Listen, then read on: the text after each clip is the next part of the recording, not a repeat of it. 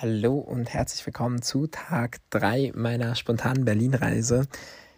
Ähm, der Tag hat damit angefangen, dass ich sehr, sehr lange geschlafen habe, denn ich habe am Vortag, das habe ich gar nicht erzählt, ein Bier getrunken und ähm, ich habe das erstaunlich gut vertragen, obwohl ich sonst keinen Alkohol vertrage, aber ich habe dementsprechend einfach unfassbar lange geschlafen und mich am nächsten Tag auch nicht so super, super, super gefühlt zuerst, aber das ging dann nach dem Frühstück und ähm, nachdem ich mich hingesetzt habe und in dem wunder wunderschönen Büro des Verlegers gearbeitet habe, ähm, ich habe da einfach meine Mails beantwortet und Texte geschrieben. Ähm, wir haben ehrlich gesagt gar nicht an meinem Buch gearbeitet, sondern und uns auch nicht so krass darüber unterhalten. Es ging wirklich eher darum, uns ein bisschen kennenzulernen.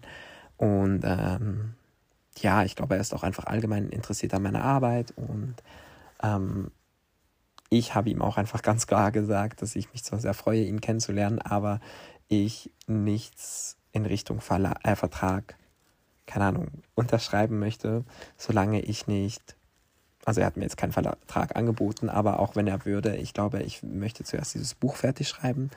Ähm, und das ist mir einfach sehr, sehr wichtig, dass ich dieses Buch zuerst fertig bekomme. Zudem habe ich ähm, auch Ewig Sommer, ähm, ein Buch fertig gelesen. Das hat mir sehr gut gefallen. Es ist wirklich eine gute, gute Story, schön geschrieben. Ähm, zudem mit einer lesbischen oder zumindest bisexuellen Protagonistin, aber ich würde jetzt mal behaupten, sie ist lesbisch. Mhm.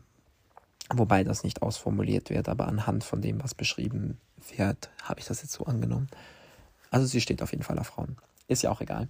Mhm. Aber ja, ich finde es einfach schön, wenn Queerness so reingestreut wird. Und ähm, dann habe ich nochmals eine kleine Runde gedreht und einen Spaziergang gemacht, habe äh, mir ein Buch gekauft äh, in Die Buchköniginnen, ein wunderschöner feministischer Buchladen in Berlin und anschließend war ich dann mit dem Verleger und einem Arbeitskollegen von ihm, der eventuell auch bald ein Buch in dem Verlag veröffentlicht, ähm, Abendessen und das war ein sehr, sehr schöner Abend. Wir haben interessante Gespräche geführt, die auch meinen Horizont bestimmt wieder erweitert haben und hat haben die Gespräche haben meinen Horizont erweitert, ja, Mehrzahl.